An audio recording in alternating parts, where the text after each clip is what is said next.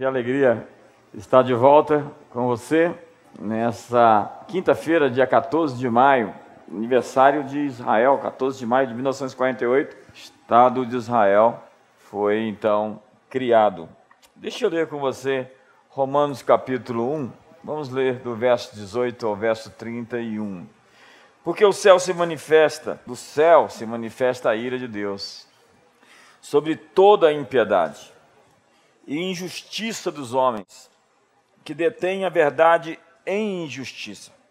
Porquanto o que de Deus se pode conhecer, nele se manifesta, porque Deus lhe manifestou. Porque as suas coisas, as suas obras invisíveis, desde a criação do mundo, tanto o seu eterno poder como a sua divindade, se entendem e claramente se veem pelas coisas criadas. E por causa disso, tais homens se tornam indesculpáveis, inexcusáveis. Porquanto, tendo conhecido a Deus, não o glorificaram como Deus, nem lhe deram graças, antes em seus discursos se desvaneceram, e o seu coração insensato se aborreceu. Se aborreceu. Se obscureceu. Dizendo-se sábios, tornaram-se loucos e mudaram a glória do Deus incorruptível em semelhança da imagem de homem corruptível e de aves e de quadrúpedes e de répteis. Por isso também Deus os entregou às concupiscências de seus corações, à imundícia, para desonrarem seus corpos entre si, pois estes mudaram a verdade de Deus em mentira e honraram e serviram a criatura ao invés do Criador, que é bendito eternamente. Amém. Por isso, Deus os abandonou às suas paixões infames, porque até as suas mulheres mudaram o uso natural, no contrário, à natureza. E semelhantemente, também os homens, deixando o uso natural da mulher, se inflamaram na sua sensualidade uns para com os outros, homens com homens cometendo torpeza e recebendo em si mesmos a recompensa que convinha ao seu erro.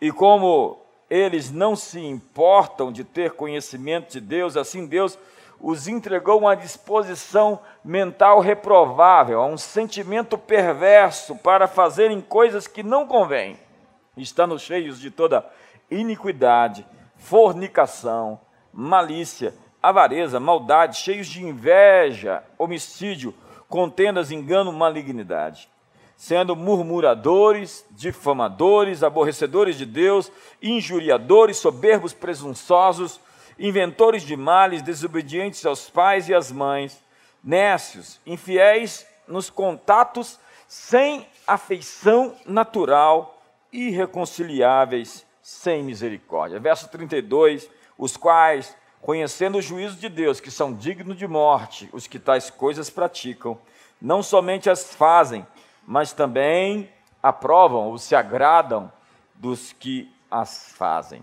Que texto. Eu quero orar com você. Pai, muito obrigado. Obrigado porque esse texto, escrito há quase dois mil anos, retrata tanto a realidade do que vivemos hoje.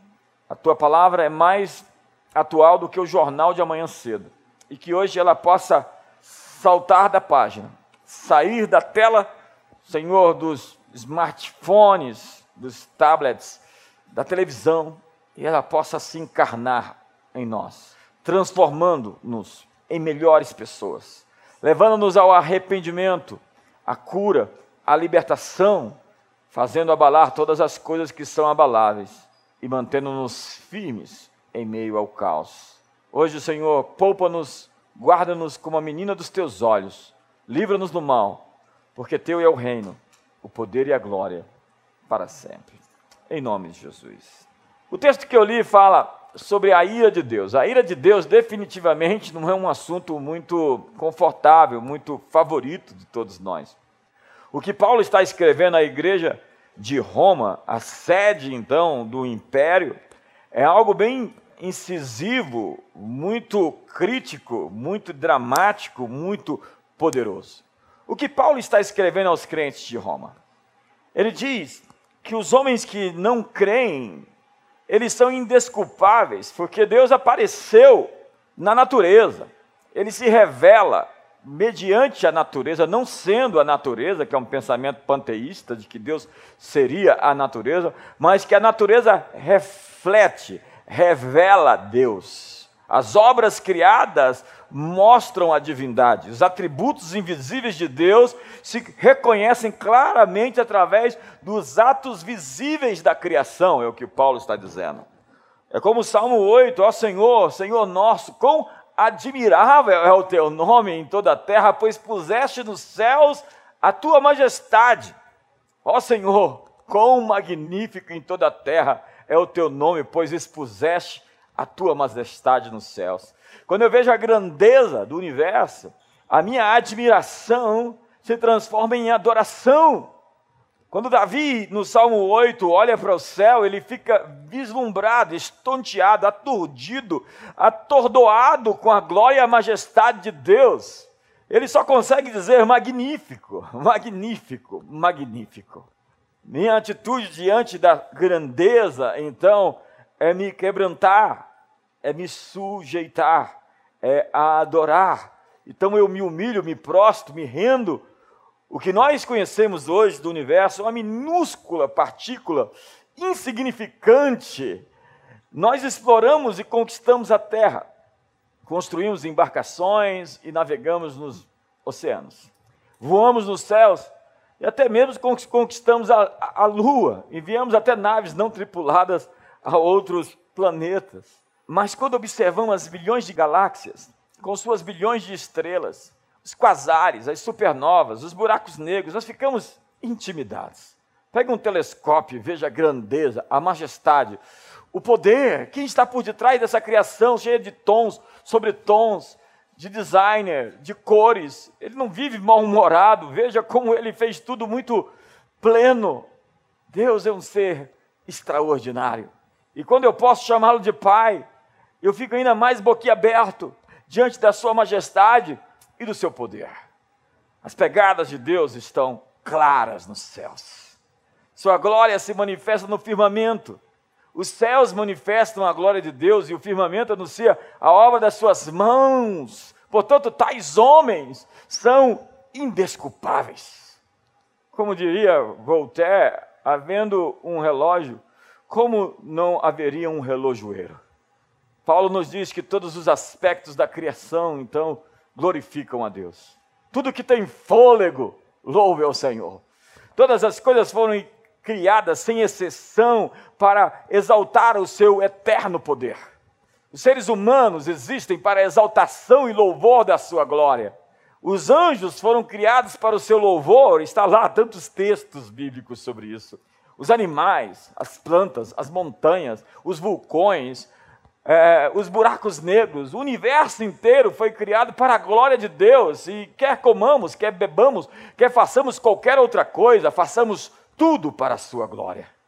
Paulo descreve a troca da adoração, então, a esse Deus Criador, excelso, imortal, invisível, Deus único, que habita na luz inacessível por obras humanas ou por criaturas feitas, criadas mortais. A troca da adoração do Criador pelas suas criaturas atrai a ira de Deus. A ira de Deus se revela do céu contra toda injustiça. Deus se ira contra a injustiça.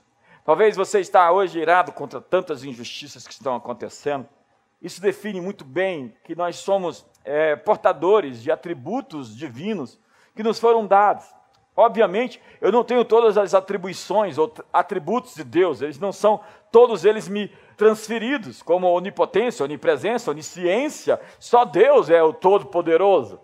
Mas nós, filhos dele, temos uma consciência sobre justiça muito clara, porque Deus se ira contra a impiedade, Deus se ira contra a injustiça, e um ídolo é qualquer coisa que me impede de dizer sim a Deus. Hoje nós temos deuses para qualquer gosto. Hoje está do tipo de. É, você não gosta daquele Deus, daquele tipo? Faça um Deus à sua imagem. Pegue um na prateleira. É, é, como diz Frederic Nietzsche, o filósofo alemão, no politeísmo, o homem tem o poder de criar a si mesmo. É quando o homem se inventa e inventa um Deus à sua própria imagem, com os seus gostos, com o seu tempero, com o seu sabor, com a sua vontade.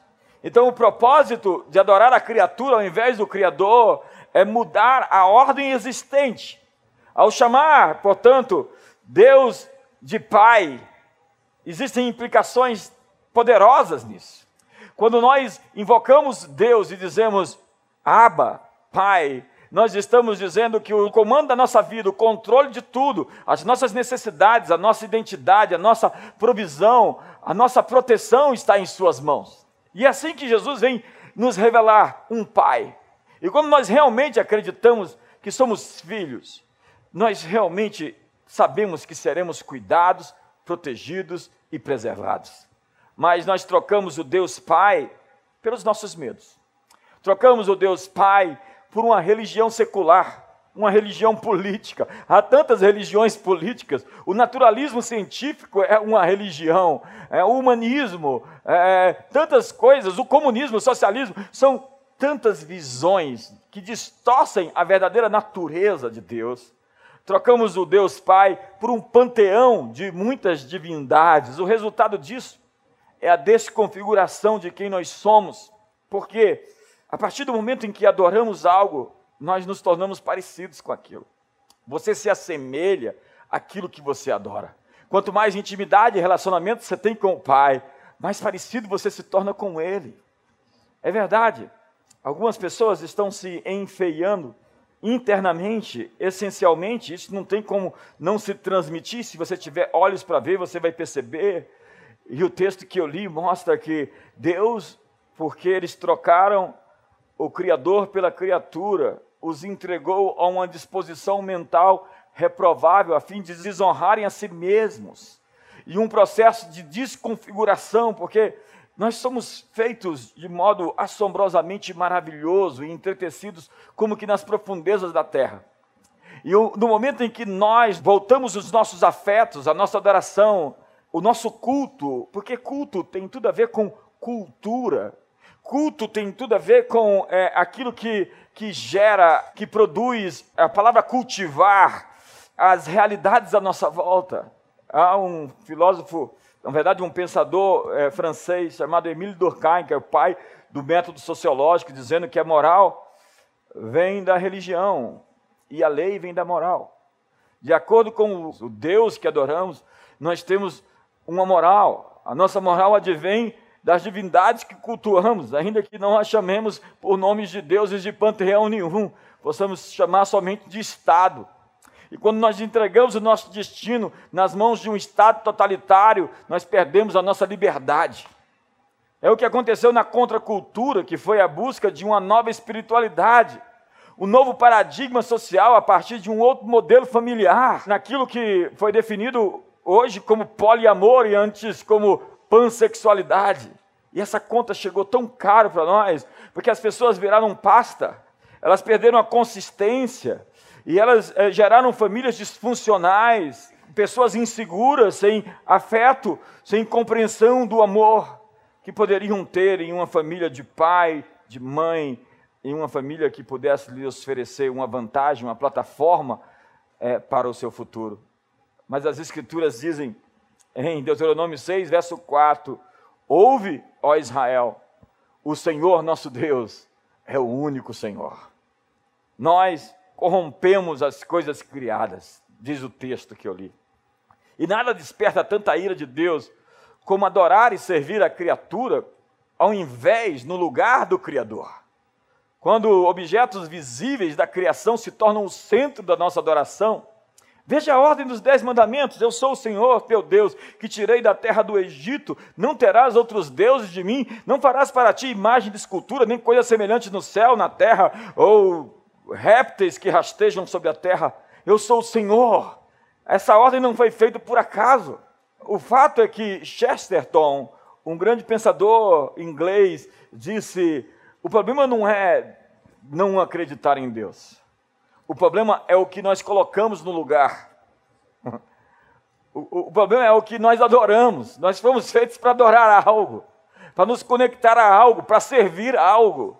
E hoje nós buscamos no Estado uma solução para os nossos dilemas. E quando nós sacrificamos a nossa liberdade por proteção, nós vamos perder tanto a liberdade como a proteção. Isso disse Benjamin Franklin. É a distopia Orleana do 1984, que na Oceania um grupo de pessoas foi controlada pelo Big Brother, essa expressão do grande irmão vem dali de Orwell, que escreveu esse livro em 1948, onde tinha a novilíngua, que era uma espécie de novo idioma, onde as coisas receberam uma nova interpretação, uma engenharia verbal, e a partir dali algumas palavras eram proibidas. O uso de algumas expressões já não poderia ser usadas, porque as pessoas não conseguiam mais criar ideias, porque algumas frases, algumas palavras não poderiam ser pronunciadas. Então se estabeleceu um regime totalitário de absoluto controle. E você vai ver isso muito nos filmes, Jogos Vorazes, é, Divergente, tantos filmes que mostram elite, um grupelho numa mesa, controlando a vida dos réis mortais. Senhoras e senhores, será que nós estamos entregando a nossa liberdade de bandeja na mão desses suplentes da divindade? Ao desfocar a adoração do Criador para a criatura, nós perdemos quem nós somos. E ao adorar a criatura ao, ao invés do Criador, nós deixamos a nossa essência congelada. Eu tenho estudado ao longo de tanto tempo acerca disso, como as pessoas mudam a sua essência. Eu estava conversando com um médico ontem, e ele falando de epigenética, há coisas dentro de você que vão mudando, que vão alterando. E, e ele me disse que somente é, 15% é realmente herança genética. O resto tem a ver com a atmosfera, com o ambiente, com as escolhas, com as decisões, com os hábitos que você tem. Mas o homem resolveu adorar a criatura ao invés do Criador, e o Salmo 115 diz: tornem-se semelhante aos ídolos aqueles que o adoram. Tem olhos e não veem, ouvidos e não ouvem, boca e não falam, não tem coração não tem paixão. Você pergunta algumas vezes por que, que essas pessoas são tão cegas? A verdade está tão clara ali, mas elas estão, são tão obstinadas, porque o pecado da idolatria é como a obstinação. E obstinação é qualquer coisa que substitua a sua paixão por Deus por algo que você deseja mais do que Ele. Então você fica enfeitiçado por um relacionamento, por uma mulher, por um homem, por algo, por dinheiro, por fama, e você perde em mente que tudo isso é absolutamente passageiro.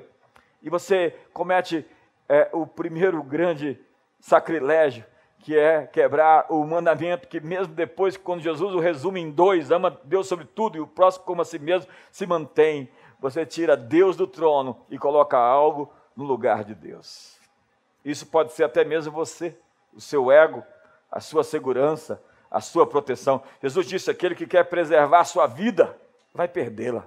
Aquele que perder sua vida, vai ganhá-la. Senhoras e senhores, está na hora de a gente realmente ousar crer, acreditar, mergulhar fundo e entregar-se de fato a um Deus que nos prometeu com absoluta confiança e jurou por si mesmo, não tendo nada além de si, maior do que a si, tem como âncora a sua própria palavra, que vai nos levar ao nosso destino, se nós crermos. O Japão é a terra do sol nascente. E você sabe, o sol existe para glorificar a Deus. Eu disse, tudo existe para a glória de Deus. Mas no Japão, eles adoram até hoje a Matarazo, que é a deusa solar, a deusa do sol nascente. O sol, feito para a glória de Deus, se tornou um ídolo, como nos povos primitivos, incas, astecas, maias. O sol era originalmente tido por essas culturas como uma divindade, assim como a lua, que foi feita para a glória de Deus. E no Islã, eles adoram Alá, o Deus da lua crescente, já que quando Maomé queria unificar as nações árabes, ele pegou a sua tribo dos Quaristes, foi até a Caaba, destruiu todos os altares e declarou que Alá é o único Deus e Maomé é o seu profeta. A glória de Deus pode ser vista nas pedras vulcânicas, de lavas petrificadas, mas no Havaí eles dizem glória a Deus a pele. E se nós não honrarmos ela, ela nos consumirá no fogo. Veja que lógica pagã. Precisamos adorar essa divindade para que a sua ira se aparte de nós. O universo tem uma assinatura, sabe? Você tem uma assinatura. Como uma obra de arte de um artista. Todos nós fomos desenhados, pintados, esculpidos, como um livro que tem um autor. A arquitetura, portanto, as artes, a música, deveria tudo isso exprimir, expressar a glória de quem nos fez. Entretanto, a quem exaltam?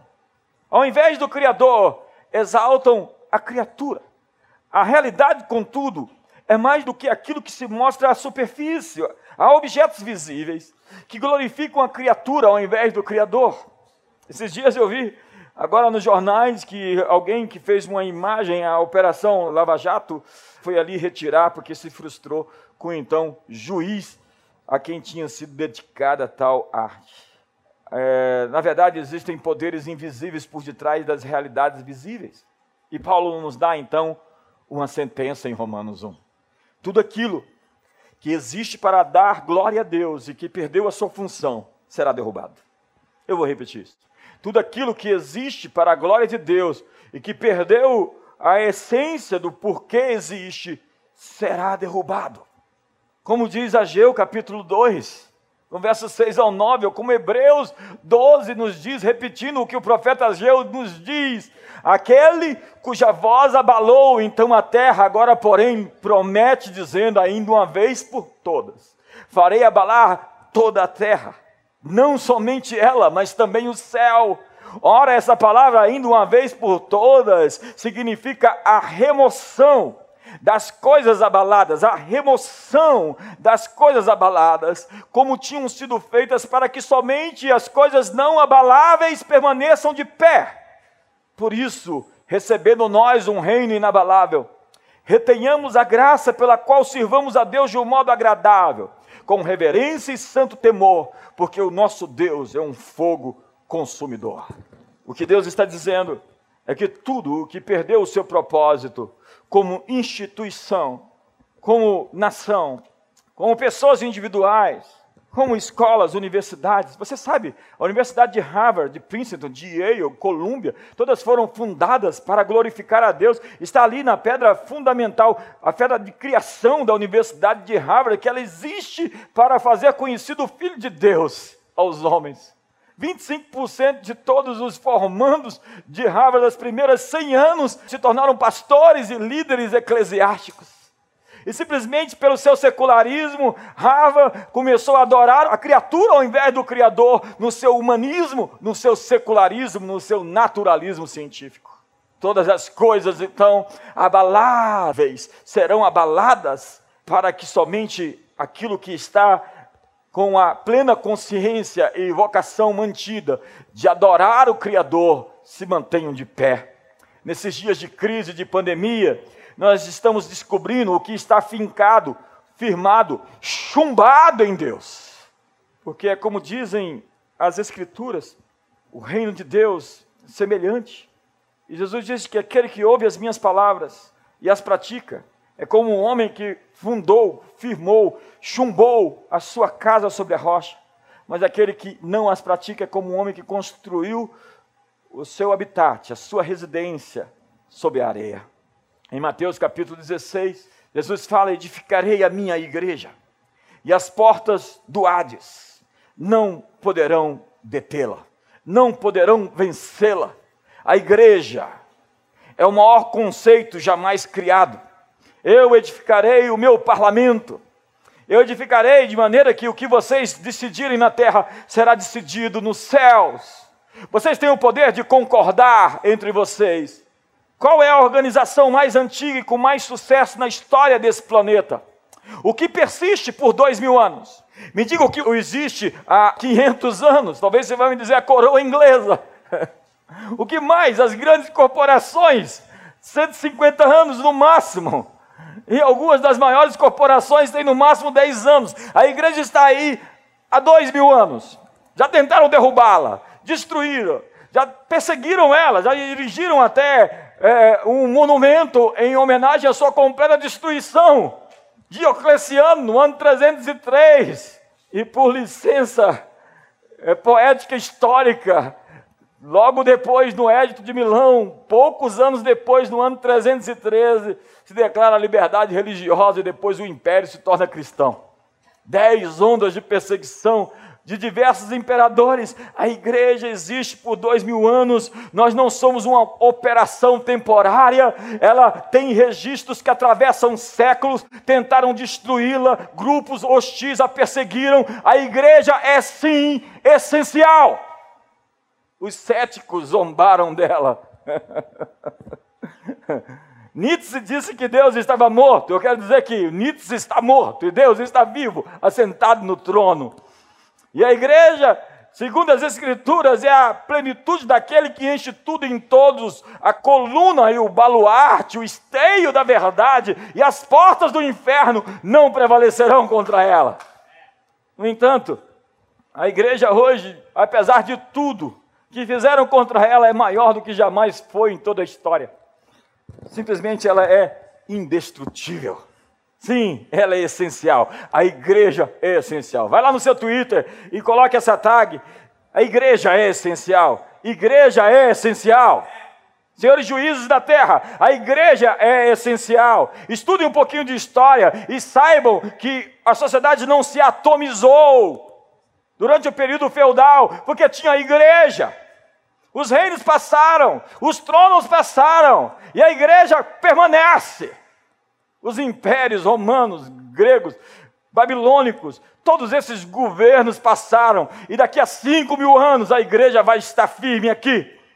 Mais de 800 milhões de pessoas hoje adoram o carpinteiro de Nazaré como Senhor, declaram-se seguidores de Jesus Cristo. Existem vilarejos que não têm escolas, não tem uma clínica, um hospital, bombeiro, um correio, mas nenhum comércio, mas lá eles têm uma igreja. A igreja está mais extensamente espalhada e distribuída que qualquer outra organização no mundo. Porque onde dois ou três estiverem reunidos em meu nome, ali eu estarei, disse Jesus. E mais, todos os dias, milhares de novas pessoas se convertem e creem em Jesus Cristo. Todos os dias, ao final deste dia, milhares de novas igrejas foram abertas em todo o mundo. E isso acontecerá amanhã e no dia seguinte e no dia posterior. Pandemias, terremotos, guerras, rumores de guerras, falsos profetas não param a igreja. A igreja avança e se estabelece na terra. Como diz Salomão, o sábio: Quem é esta? Formosa como a lua, resplandecente como o sol, formidável como um exército em bandeiras. Senhoras e senhores, prepare-se. O mundo está sendo abalado, para que um reino estabelecido sobre a falsa adoração, sobre prestígio, popularidade, sobre celebridades, sobre fama, sobre ufania, sobre orgulho, sobre arrogância, realmente sejam sacudidos e nós venhamos a saber o que de fato está adorando a Deus nesse mundo. Todas as coisas abaláveis, serão abaladas, para que somente aqueles que pertencem a um reino inabalável permaneçam de pé. Você pode se levantar hoje? Você pode ficar de pé agora? Eu creio que sim. Esse é um ato profético. Se levantar é uma atitude. É dizer, eu estou pronto. A verdade é que, nesse exato momento, nós vamos orar e aquilo que está glorificando a criatura, ao invés do Criador, vai ter um terremoto agora em palácios. Poderes que não honram nada além de si mesmos. Políticos que só legislam em causa própria. Oportunistas que tentam ganhar vantagem sobre a dor e o sofrimento alheio. Se prepare para o tremor. Deus fará abalar todas as coisas e a igreja? a igreja estará aqui, e estará ali, e estará acolá. E ela, como diz o apóstolo João, na sua visão em Apocalipse, eu vi a noiva se adornando, se arrumando. se ornamentando para o casamento, para o resgate. Imagine a figura da igreja como uma noiva se arrumando para encontrar o seu noivo, sem mancha, sem mácula, sem ruga e sem defeito. Essa é a igreja. Quem é esta que aparece como a alva do dia? Formosa como a lua e resplandecente pura como o sol, formidável como um exército com bandeiras. É você, sou eu. Somos nós que podemos levantar as mãos hoje. Você pode fazer isso e dizer que a impiedade não vai prevalecer nesse país. E que aquilo que está vocacionado fora do seu propósito está sendo hoje questionado, abalado, estremecido. Que de fato Deus resolveu salvar o Brasil. Deus resolveu visitar a nossa nação e ele está passando em revista as tropas de guerra. E ele está levantando um povo destemido, um povo apostólico, um povo lindo. Um povo que se ergue para a sua glória. Um povo que vive para glorificar o seu nome. Um povo que estuda e se forma e tem diplomas para, como os 24 anciões, colocar diante da sua presença as suas coroas. Um povo que conhece o seu Deus e se tornará forte e fará proezas. Receba hoje o revestimento para esse tempo. Receba hoje a capacitação para essa hora. Receba hoje o poder para persistir, para resistir, para vencer contra vírus, contra manipulação, contra miséria e fome ou pobreza. Tudo isso você vai prevalecer contra dívidas, contra loucuras, contra opressões, contra depressões, contra doenças. Nós hoje declaramos que as portas do Hades não prevalecerão contra nós. E portanto, agora receba os poderes do mundo vindouro. Receba hoje a capa e o manto para essa estação. Receba hoje a graça e a unção para prevalecer. Você pertence a um reino inabalável. Você pertence a um reino que não pode se abalar, porque os que confiam no Senhor são como um monte de Sião que não se abala, mas permanece para sempre. Levante as suas mãos. Quando você adora, quando você o exalta, quando você glorifica seu nome, você se põe no lugar que você foi criado para estar. É o seu melhor elemento, é como você está de fato no seu lugar de gestação, de criação, de empoderamento, de ativação. Portanto, levante as suas mãos. Receba hoje graça. As Escrituras dizem para entrarmos com ousadia à sala do trono. É um gesto de coragem, de intrepidez, para receber graça e socorro em ocasião oportuna. Você precisa de socorro hoje? Entre com ousadia. Entre hoje com coragem. Hoje simplesmente chegue ao trono e chame-o de Pai. O Criador do universo. Chame-o de Papai.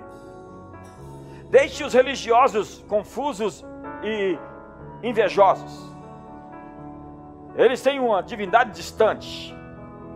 Eles falam como se Deus estivesse muito longe. Faça como Jesus, ao orardes, façam assim: Pai nosso que estás nos céus. Se eu posso chamá-lo de Pai, o que eu posso crer, afinal? No que eu posso acreditar?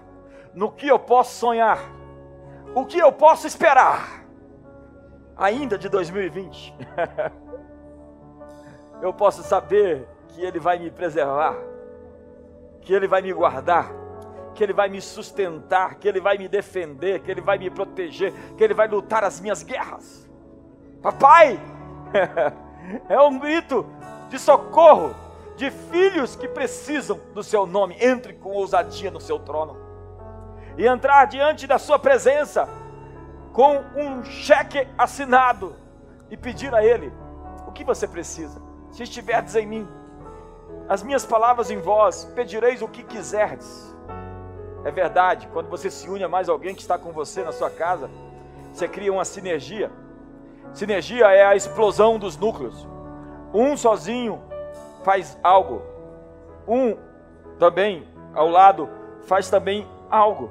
Dois juntos multiplicam recursos, multiplicam forças, multiplicam poder. Se você estiver com alguém agora, ore com ela, ministre a ela. O novo tempo chegou, Deus está fazendo tudo tremer. E se você o adora, você vai prevalecer. Se a sua vida é a expressão de quem se submete, se rende, se entrega, se oferece, se quebranta, socorro, livramento, escape, provisão.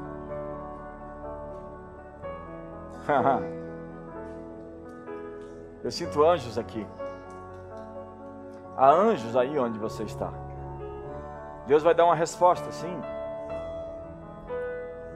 E Ele vai fazer tremer os tronos maus, os tronos da impiedade, as coisas que existem para adorar a criatura. Eu vejo como que estátuas rachando, ídolos caindo. Bendito o homem que confia no Senhor e cuja esperança é o Senhor. Ele será como árvore plantada junto a ribeiros de água, que no devido tempo dá o seu fruto e no ano da sequidão não deixa de frutificar.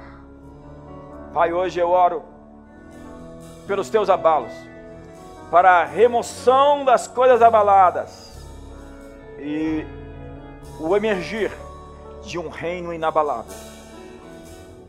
Eu quero desafiar você nesse final de semana a fazer um altar de adoração em casa. E durante esses três dias, sexta, sábado e domingo, adorá-lo. Não somente com música. Adoração é mais do que música. Também música, mas rendição o gesto de adoração de Jesus, de passa de mim esse cálice, mas não faça a minha vontade, mas a tua, foi o maior gesto de adoração, que é o render-se, é o proscronel, é prostrar-se, é entregar-se. Nesse final de semana, consagre-se a Ele em adoração. Ponha-se no lugar que você foi feito para estar, e você vai ver que enquanto o mundo se abala, Deus te ergue. Eu vou repetir: enquanto o mundo está se abalando, Deus está levantando você. Diga comigo hoje: Deus está me levantando enquanto o mundo está tremendo.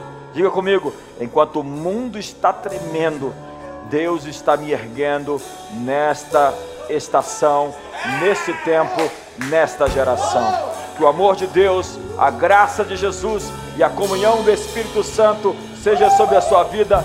Uma ótima noite a todos.